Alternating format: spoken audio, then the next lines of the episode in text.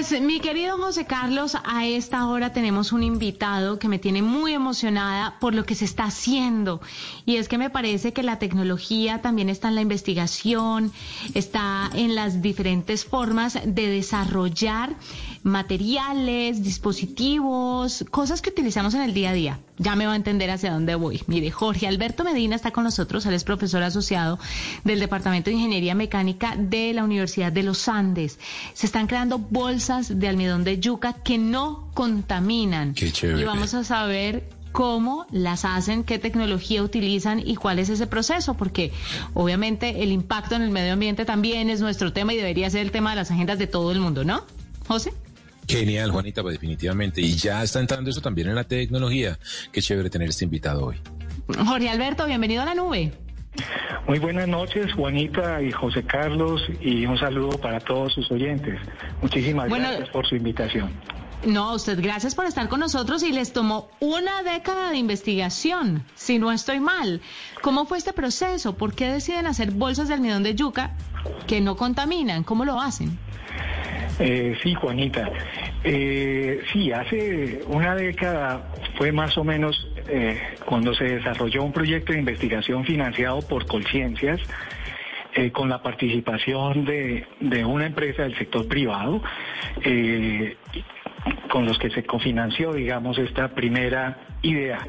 Es decir, en ese momento hicimos, desarrollamos unas formulaciones que fueron, demostraron capacidad para ser procesables con equipos convencionales de transformación de plásticos, pero eh, digamos que en ese momento hicimos todo el desarrollo en escala laboratorio. Entonces, cuando tú dices 10 años puede sonar bastante, pero lo que pasa es que Tiempo después fue cuando ya tomamos la decisión de iniciar el emprendimiento, que si puedo dar el nombre, que es Ecobioplast. Eh, es ahí donde arranca verdaderamente el escalado piloto y el escalado industrial eh, de esta iniciativa. Entonces ya hoy contamos con un, con un producto que como tú lo señalaste es una eh, es un material para elaborar empaques flexibles con los cuales nosotros entonces podemos eh, disponerlos finalmente en algún medio acuífero o tierra y el material se biodegrada rápidamente. Eh, entonces esa es, digamos, la iniciativa que hemos tenido. Profesor Medina, ¿y en qué tipo de mm, eh, aplicaciones, es decir, me refiero en qué tipo de ambientes creen ustedes que se van a apropiar más rápidamente de estas eh, bolsas eh, biológicas o ecoamigables, más bien, que ustedes desarrollaron? Gracias. Sí, digamos que en un primer momento, como te puedes imaginar, eh, las bolsas eh, son hidrosolubles. Entonces, si tú las dispones en un medio acuoso, ellas se van a dis- disolver rápidamente y no generan ninguna toxicidad.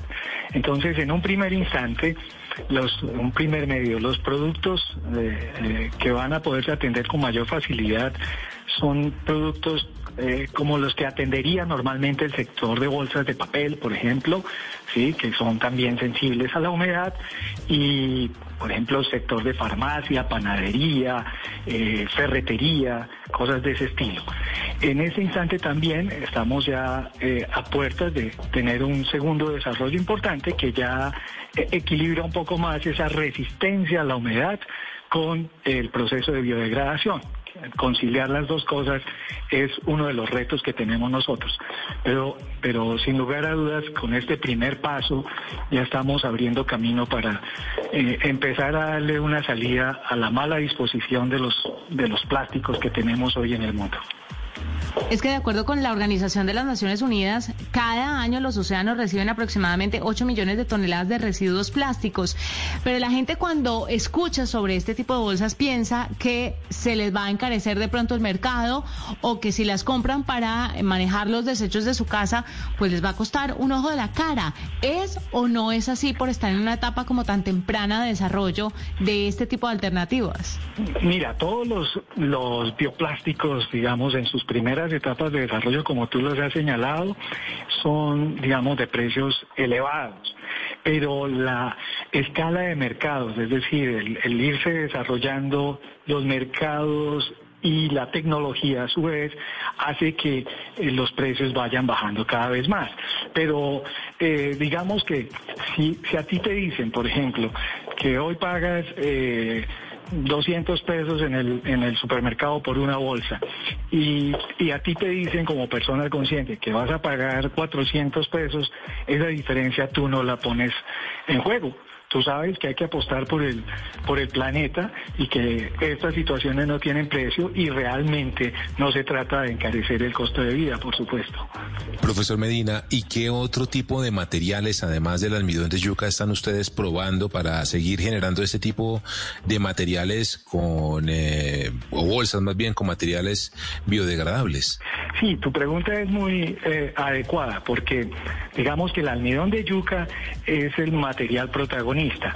Pero el almidón de yuca solo no es capaz de cumplir con todos los requerimientos que tienen eh, este tipo de empaques. Entonces sí, nosotros hacemos asociaciones eh, y modificaciones en, los materiales para poder, digamos, son todos de carácter biodegradable, para poderle dar las características necesarias de tanto de biodegradación como de propiedades de, resistencia mecánica que deben tener estos materiales, como se pueden imaginar. Entonces, eh, sí, no, no solamente empleamos almidón de yuca, sino otros materiales que son biodegradables y biobasados, que es lo más importante en este momento. ¿Qué que, hay de que estos materiales se acaben? Escaseen, cuando todo el mundo los quiera, em, quiera empezar a hacer bolsas de almidón de yuca o de otro tipo de materiales en la utilización de estas nuevas bolsas. ¿Existe la posibilidad de que se acaben?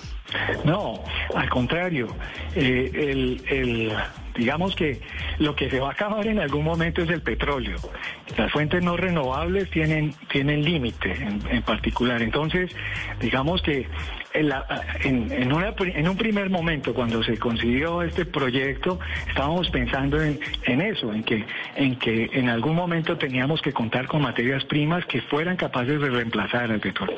Pero como en este caso estamos utilizando fuentes renovables, ¿listos? Entonces no vamos a estar sometidos a esa situación que tú estás señalando. Eh, lo que nosotros estamos tal vez necesitando en este caso es poder verdaderamente tener una estandarización en las materias primas, porque el almidón de yuca, pues es una denominación, pero es que en Colombia, por ejemplo, hay miles de variedades de yuca. Entonces, parte de lo que tenemos que trabajar, digamos, aguas arriba, llamémoslo así, es en el poder tener procesos estandarizados donde tengamos entonces una materia prima que podamos reproducir y poder controlar de mejor manera para poder también a su vez controlar mejor las propiedades de los productos que elaboramos.